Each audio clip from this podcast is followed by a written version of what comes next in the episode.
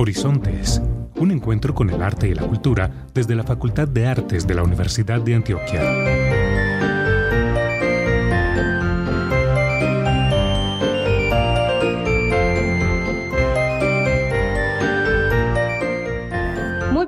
Para todos los oyentes que nos escuchan hoy 22 de mayo en nuestro programa radial Horizontes, un encuentro con el arte y la cultura.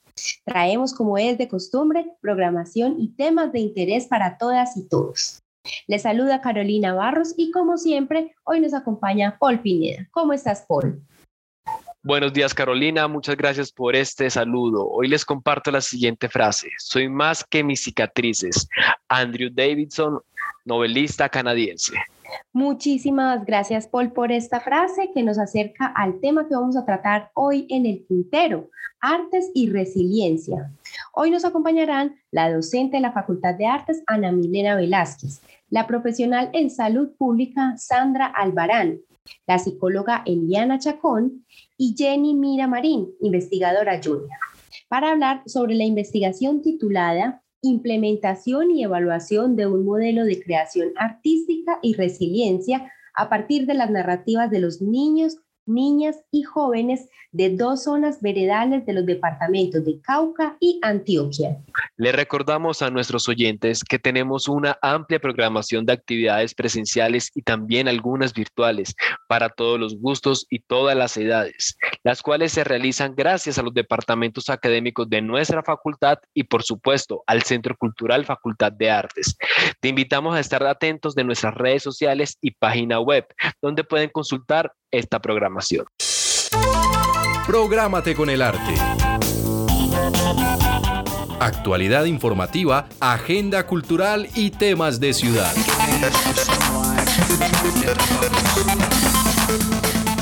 Nuestro doctorado en artes amplía sus inscripciones hasta el primero de junio de 2022. Anímate e inscríbete a la cohorte número 11, la cual busca generar procesos de formación teórica e investigativa permitiendo el desarrollo de investigadores de alto nivel, capaces de realizar y orientar de forma autónoma procesos académicos e investigativos en los campos históricos y teóricos de las artes para generar nuevos conocimientos.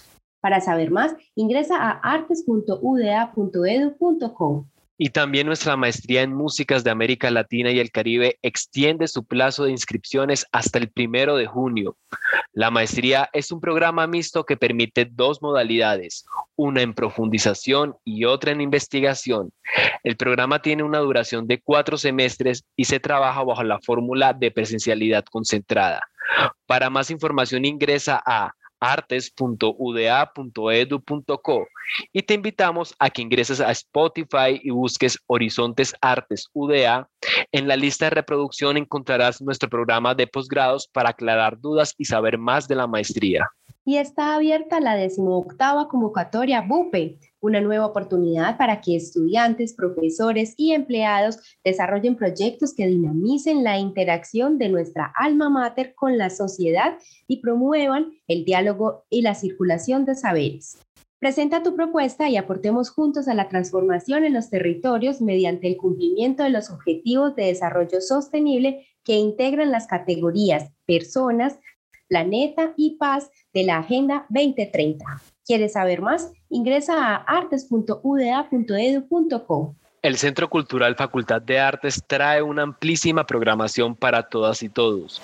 Aquí destacamos algunas, pero recuerda que toda la información la puedes encontrar en las redes del Centro Cultural, en Facebook, Centro Cultural Facultad de Artes y en Instagram, arroba Centro Cultural Facartes. Recuerda que tenemos el especial del mes en el Centro Cultural donde todos los lunes del mes de manera virtual a las 11 de la mañana por las redes del Centro Cultural estamos conversando con aquellas personas que hacen posible los montajes y obras de las artes escénicas. Y no puedes dejar de ver a Lecturas para Vos todos los miércoles del mes de manera virtual a las 11 de la mañana por las redes del Centro Cultural, que en este mes trae lecturas escritas por personas afro. Realidades inconclusas. En el mes de mayo navegaremos por mapas, imágenes, narrativas e historias junto a la artista Margarita Pineda. Tendremos dos talleres en los que mapearemos el barrio para la construcción colaborativa de su archivo fotográfico. Los talleres son gratuitos y de carácter presencial. Se desarrollarán los martes 24 y 31 de mayo de 3 a 6 pm. Ingresa a la página de Facebook de la Facultad de Artes para que te puedas inscribir en el formulario. Recuerda que los cupos son limitados con inscripciones previa. 3, 2, 1. Y tenemos vacaciones creativas. Tenemos cursos para todas las edades donde los más pequeños del hogar pueden disfrutar, divertirse y aprender en sus vacaciones. Nuestras inscripciones están abiertas hasta el 10 de junio. Consulta toda la programación de sus vacaciones creativas en artes.uda.edu.co o en las redes sociales del Centro Cultural Facultad de Artes.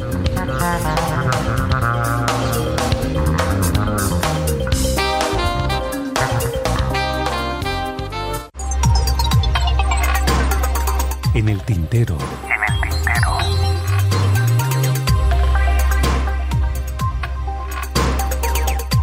La investigación en la Facultad de Artes de la Universidad de Antioquia tiene como finalidad la generación y comprobación de conocimientos orientados al desarrollo de la ciencia, de los saberes y de la técnica para la búsqueda de soluciones a los problemas de la región y el país. Hoy en el tintero nos acompaña la docente de la Facultad de Artes, Ana Milena Velázquez, la profesional en salud pública, Sandra Albarán, y la psicóloga Eliana Chacón. Y también nos acompaña Jenny Mira, licenciada en teatro y joven investigadora. Hoy vamos a hablar de una bellísima investigación titulada Implementación y evaluación de un modelo de creación artística y resiliencia a partir de las narrativas de los niños, niñas y jóvenes de dos zonas veredales en los departamentos del Cauca y Antioquia. Bienvenidas al programa. ¿Cómo están? Muy bien, gracias. Muchas gracias por la Muy invitación. bien. Hola, muy bien. Excelente. Bueno, muchas gracias por participar en el programa de Horizontes y para empezar la conversación sería bueno que nuestros oyentes puedan conocer un poco de qué trata esta investigación. Bien, la investigación se trató precisamente de trabajar eh, en el entrenamiento y en la promoción de la resiliencia a través de las artes, de los talleres artísticos y de todo lo que las artes permiten pues como expresión, aceptación y transformación en los niños y en las niñas de dos zonas veredales que están contiguas a los espacios territoriales de capacitación y reincorporación de las FARC en Llano Grande, Dabeiba, que es una vereda del municipio de Dabeiba, y en Pueblo Nuevo, un municipio que mm, queda también contiguo a un espacio en el departamento del Cauca, al sur del país. Entonces, lo que hicimos fue mmm, tomar, digamos, de base un modelo de resiliencia existente en la Facultad Nacional de Salud Pública, en el grupo de investigación en salud mental, este modelo de resiliencia pues tiene unas dimensiones que se abordan en el trabajo con los niños y tenía una propuesta de talleres psicosociales para trabajar con los niños este entrenamiento de esta capacidad, de esta habilidad, de esta posibilidad que tenemos los seres humanos. Entonces, desde las artes lo que hicimos fue enriquecer, eh, alimentar, poner en el lenguaje de lo sensible, de lo simbólico, de los lenguajes, de la música, de las artes plásticas, del teatro y el clown, y muchísimo a través de eh, el payaso como ese dispositivo que puede hacer tantas cosas por los otros.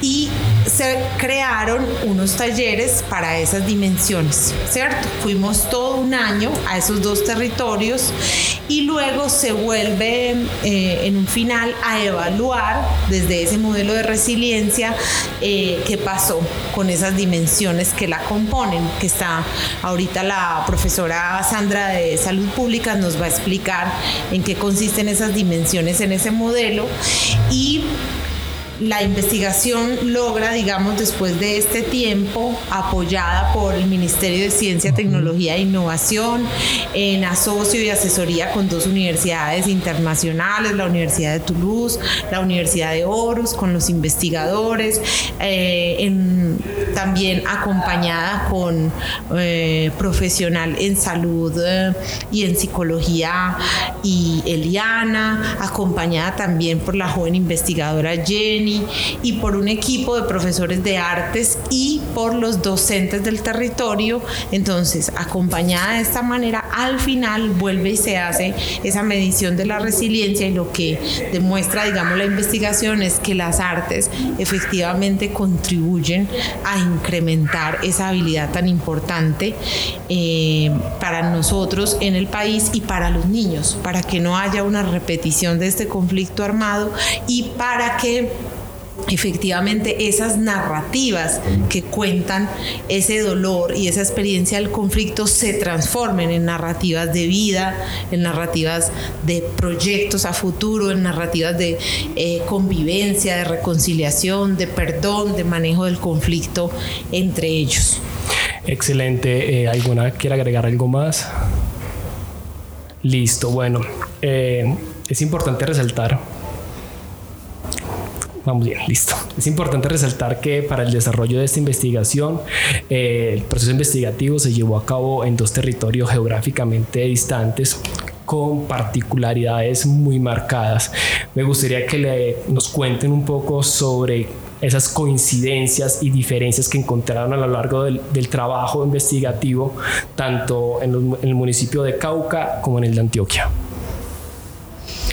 Bueno, yo creo que esa pregunta que haces es muy importante para poder entender que si bien los efectos de la violencia prolongada que se vive en el país eh, tienen unas similitudes a nivel territorial porque es un dolor que está ahí plasmado en esas personas que, que viven estas situaciones que son indeseables socialmente.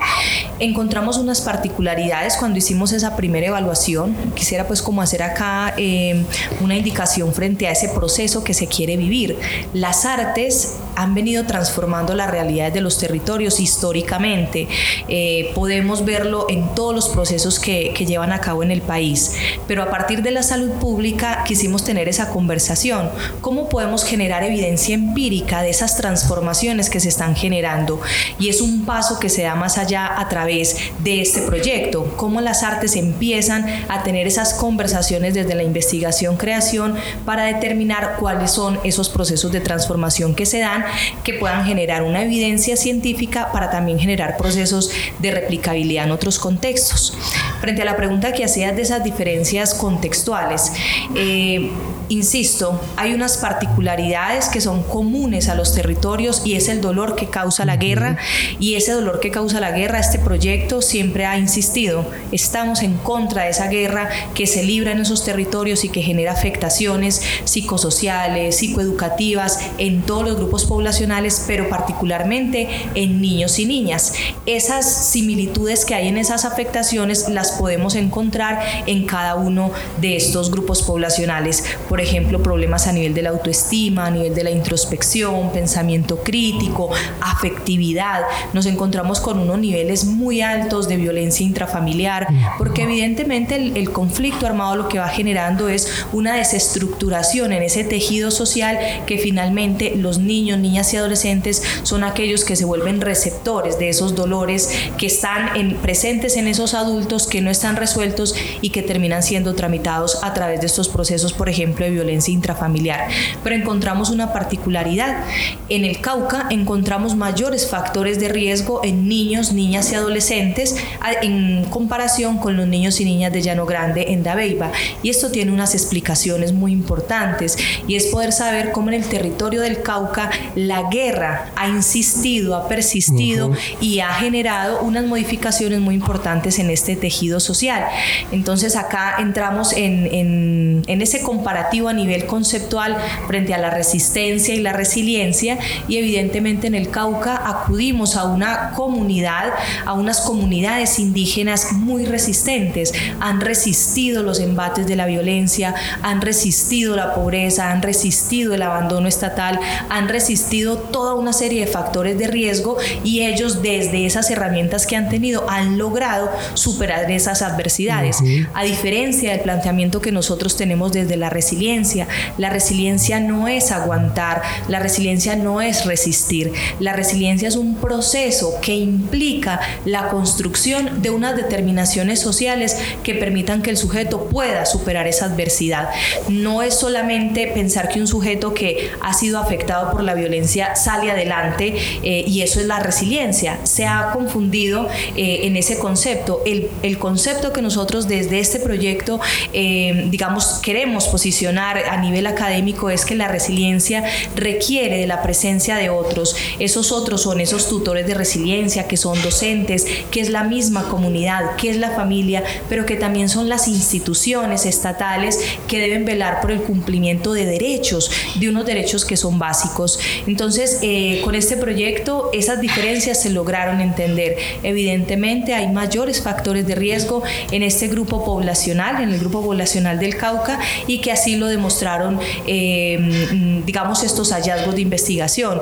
Eh, existen más niños con niveles de autoestima baja en el Cauca que en Llano Grande, y eso nos permite mm, indicar que evidentemente cuando hablamos de la paz en Colombia, deberíamos hablar de las paces, porque la guerra en Colombia ha sido diferente, es diferente la guerra en el sur del país, en el occidente, en el norte, es totalmente diferente en los territorios, por eso propendemos también en este proyecto por hacer un llamado a la comunidad académica de tener una lectura contextual, una paz territorial, una paz que desde los territorios pueda ser comprendida y en ese sentido poder tener estos hallazgos de esta investigación que permitan iluminar un poco esas acciones que se requieren. Evidentemente hay unas diferencias muy significativas en los dos contextos. Claro que sí, eso es súper importante resaltarlo también y es el tema de los periodos de guerra. O sea, Cauca ha mantenido con una guerra desde hace mucho tiempo, todavía la están viviendo, en cambio ya en Dabeiba ha bajado ¿cierto? Primero que por ahí quedarán rasgos, pero no está tan marcado como en Cauca. Y las realidades también de estos niños, niñas y jóvenes es totalmente diferente a las de Dabeiba. Ellos nacieron en guerra, ellos viven la guerra. Entonces también ustedes intervenirlos ahí, mostrarles una nueva manera de ver la vida, es un reto muy grande que no solamente lo puede hacer la universidad, también como acabas de decir, es un compromiso de todos. Y ahora nos gustaría también escuchar un poco sobre esas historias esas historias que conocieron en, en Dabeiba, esas historias que conocieron en Cauca, que, ¿qué les gustaría compartir? Puede ser una, puede ser varias. Yo quiero decir algo con respecto a la pregunta anterior y es una, una herramienta del proyecto fue ese dispositivo del clown y en ambos territorios también fue muy notoria la apertura de los niños y las niñas en ambos territorios y había una gran diferencia que al principio pues eh, fue un poco compleja para el equipo abordarla y fue como el lenguaje, ¿cierto? En, en el Cauca tenemos una población indígena y ellos tienen también un lenguaje que es Nasayuwe.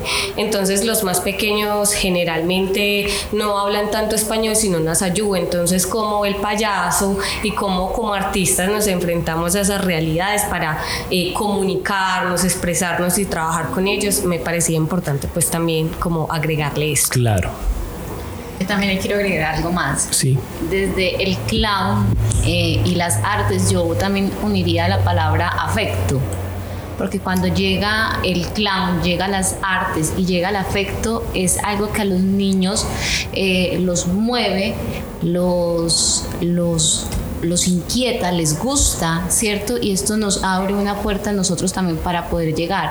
Recuerdo mucho que en Dabeiba había una pequeña que decía, es que a mí me gusta como ustedes me enseñan, ustedes me enseñan diferente, ustedes me enseñan jugando, ustedes me enseñan permitiéndome equivocarme, usted, ustedes me enseñan y eso me gusta, pero no me gusta como me enseña la profe, ¿cierto? Entonces eso es saberle llegar al niño, a la comunidad y romper esas historias de, o esas maneras de, de, de vincularse. Entonces yo también incluiría la palabra afecto. Claro. Hay un ejercicio que se hizo en el proceso de investigación que es muy interesante nombrarlo aquí y escuchar a Eliana que puede compartirnos sobre eso y es que a través del dispositivo, digamos, de las artes, de, de vincular otros lenguajes, otras sensibilidades, otros símbolos, creamos un espacio que se llama la alfombra de la tranquilidad. En esa alfombra de la tranquilidad, la psicóloga que acompañó todo el proceso del proyecto se sentaba a conversar con los niños y niñas y a escuchar esas narrativas que ellos tenían tanto en su memoria, en su autobiografía, como en la experiencia del proyecto y cómo después de pasar por esos talleres, eh, identificar esas dimensiones ellos mismos, reconocer sus emociones, reconocer herramientas para expresarlas eh, también transformaban esa narrativa, porque el proyecto hace parte de una convocatoria del Ministerio de Ciencia, Tecnología e Innovación y el Centro Nacional de Memoria Histórica, que buscaba eh, una mayor comprensión del conflicto armado en Colombia y de las narrativas de ese conflicto y memoria de las víctimas. Entonces, Eliana nos puede hablar sobre cómo fue la experiencia de ser la alfombra de la tranquilidad sin esa connotación de el espacio de atención psicológica, sino un espacio de escucha, de, de expresión diferente. Escuchamos. Bueno, la alfombra de la tranquilidad empieza con esa palabra, la tranquilidad, ¿cierto? Un espacio donde los niños podían llegar y pueden llegar a hablar tranquilamente sin sentirse juzgados, cuestionados.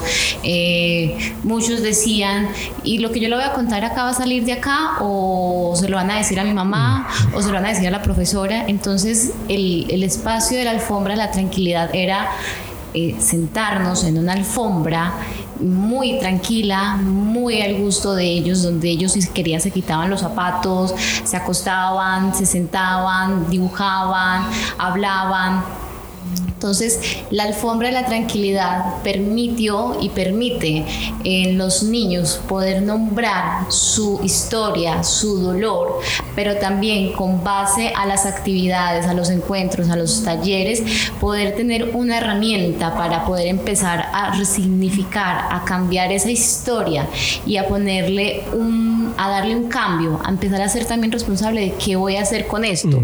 Eh, si esta es mi historia, de la que tiene mi familia, de la que tiene mi comunidad, ahora con lo que yo estoy aprendiendo, ¿qué puedo hacer? Entonces, tú nos preguntabas una, narrativa, una historia. Recuerdo mucho a, a, un niño, a, ¿puedo decir el nombre? No, no, puedo decir el nombre. A un niño muy bello, muy bello, muy amoroso, que cuando llegamos, la cuando llegamos, la, la, información que nos comparten es, y la que podemos ver es que tiene ausencia de control de impulsos, eh, se irrita muy fácil, es hostil, agrede a los compañeros, eh, se le dificulta mucho el control de emociones, ¿cierto? Entonces cuando llegan al pobre la tranquilidad, tú escuchas esa historia y cuando escuchas esa historia y él, se le permite que alguien lo escuche, que es muy importante, él se deja de sentir juzgado, que pasa mucho con los niños, es que me van a regañar, me van a decir esto, se van a burlar de mí. Entonces, cuando él llega hablando eh, y llega compartiendo primero su historia y todo lo que le había pasado y todo lo que venía de la familia, luego más adelante, con lo aprendido, él dice, eh, es que yo, ¿para qué voy a irle a pegar al peladito ese? si yo en la clase de música tengo las manos ocupadas y estoy feliz. Y era nada más que llegar al profesor de música y ya, era, siempre se sentaba al lado de él. Entonces es ver cómo las artes permiten que una historia que produce mucho malestar pueda tener un lenguaje diferente para que los niños puedan eh, transmitir sus emociones y puedan cambiar ese chip de dolor y de guerra. Muchas gracias Eliana. Bueno, y con respecto a los docentes de estas áreas, cómo fue el trabajo con ellos, cómo fue la cercanía, qué identificaron, cómo están trabajando ellos en la zona y especialmente con estos niños, niñas y jóvenes. Eh, bueno,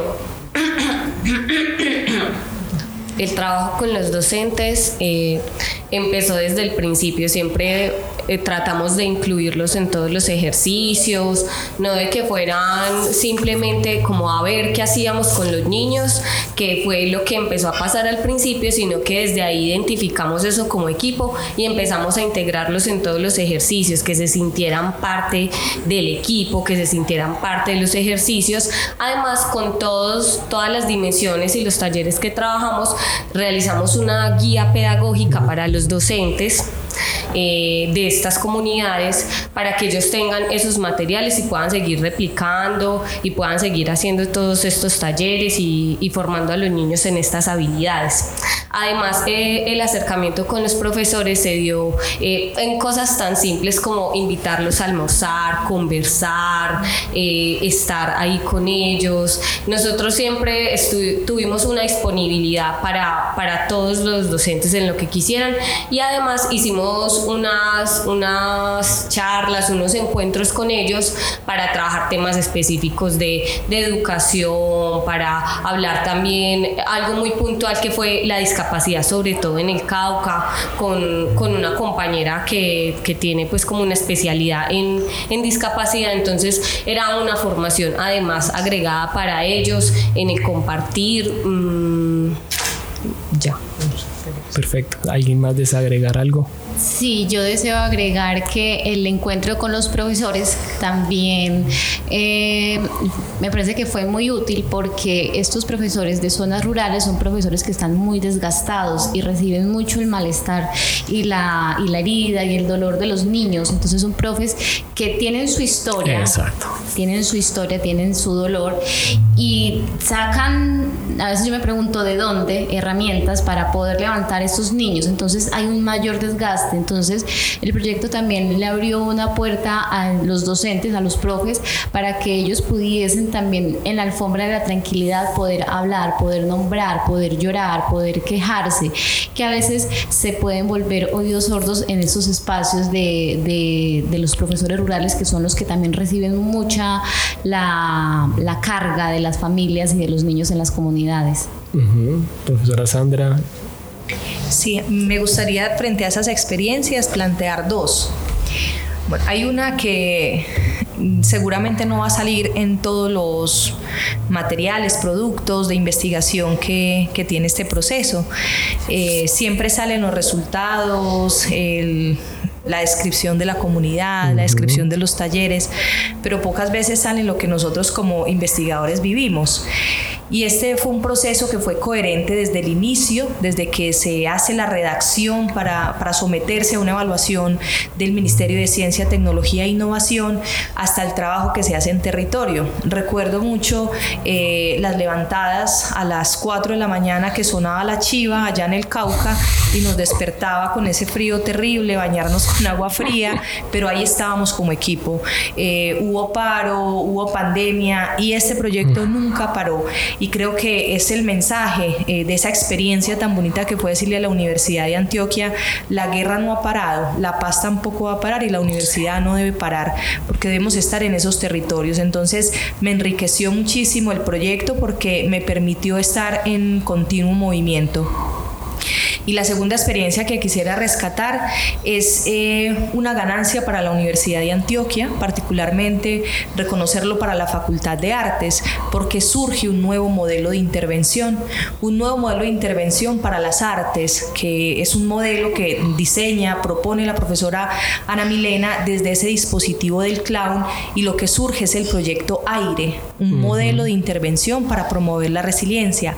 AIRE, que significa arte, investigación, y resiliencia, un modelo de intervención que cuida del otro, un modelo de intervención que se piensa en ese sujeto con el cual se está interviniendo, esa intencionalidad, la preparación, qué cuidados debemos tener, qué mitigaciones debemos hacer en caso de poder presentar algún desborde emocional, por eso la generación de la alfombra de la tranquilidad, la evaluación de las condiciones en salud mental de este grupo poblacional permite hablar de un modelo consolidado que no solamente se valida con los exitosos resultados que se obtienen a través del incremento de la resiliencia, porque en ese, en ese estudio cuasi experimental que se desarrolla se logra confirmar que hay una representatividad y que hay un cambio significativo estadísticamente del incremento de la resiliencia.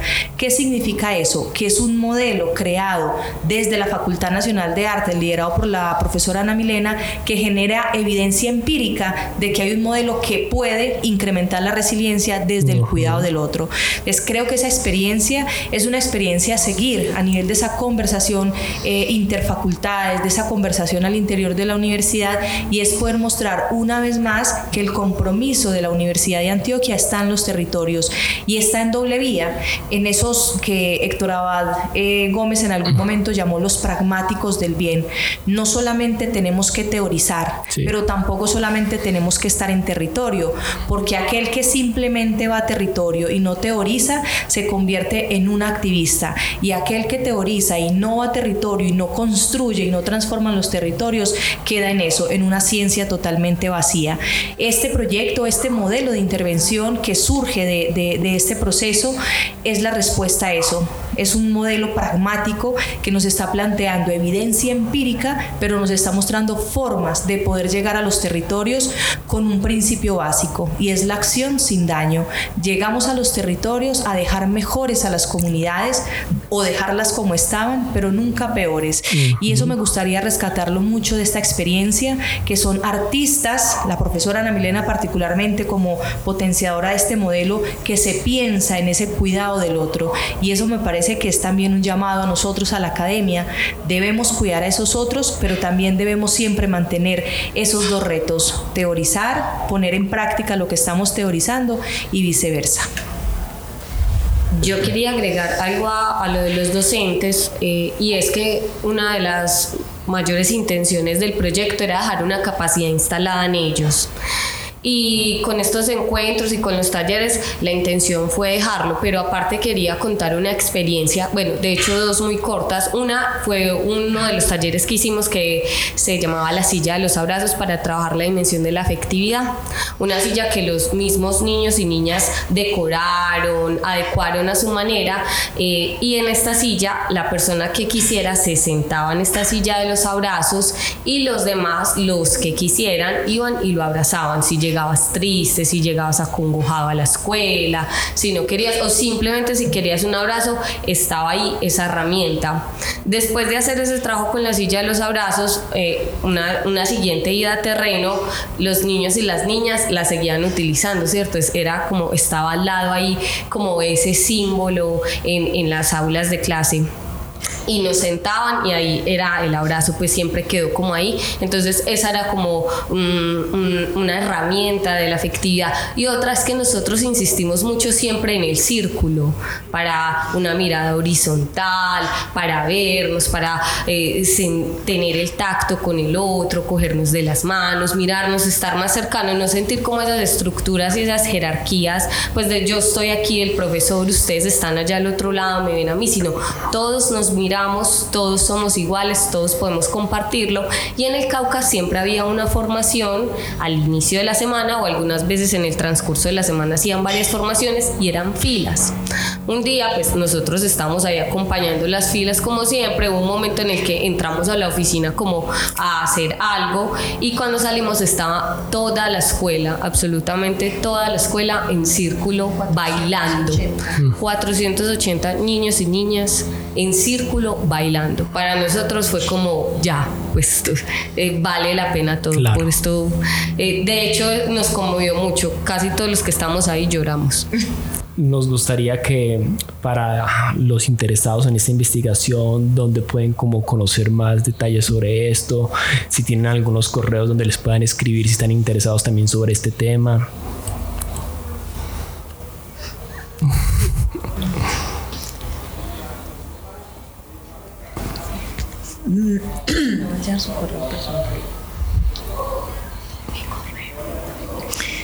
Los resultados, quien dice investigación dice producción de conocimiento, generación de conocimiento, generación de material del que pensamos nosotros los primeros que se tienen que apropiar es la comunidad y luego la territorial y luego la comunidad científica. Todo esto pues hace parte del proyecto, va a ser publicado. Dentro de esos materiales, además de los artículos, está el nacimiento de este modelo de intervención aire que seguramente eh, se va a difundir, se va a conocer, se va a, a socializar. Y hay también otros resultados como una cartilla para los niños que se llama Contar para aliviar, donde está, eh, está construida a partir de las narrativas y las fotografías del proyecto, una guía de arte y resiliencia con 75 actividades para los docentes para que lo sigan implementando y para nuevos docentes, eh, y un cuento eh, basado en una experiencia que tuvimos en el Cauca eh, que se llama La Guardiana NASA, ¿cierto? Con un ser ficcional que se construye a partir de la violencia y el maltrato intrafamiliar y el abuso sexual infantil. Todos estos son resultados del proyecto que serán accesibles, que serán, digamos, de, de, de uso y de conocimiento de la comunidad en general.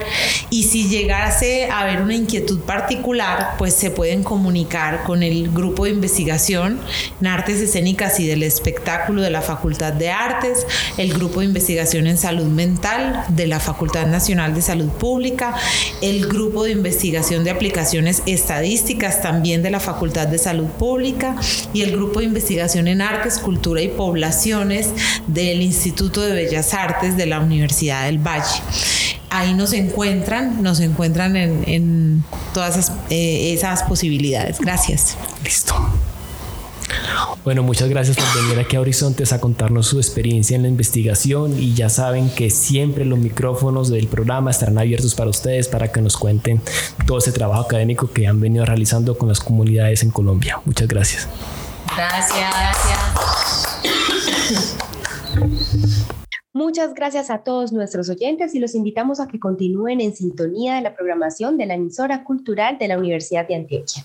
Asimismo, y para quienes deseen escuchar de nuevo nuestros programas o lo deseen compartir, recuerden que nos encuentran en Spotify como Horizonte. Muchas gracias por su atención y hasta una próxima oportunidad.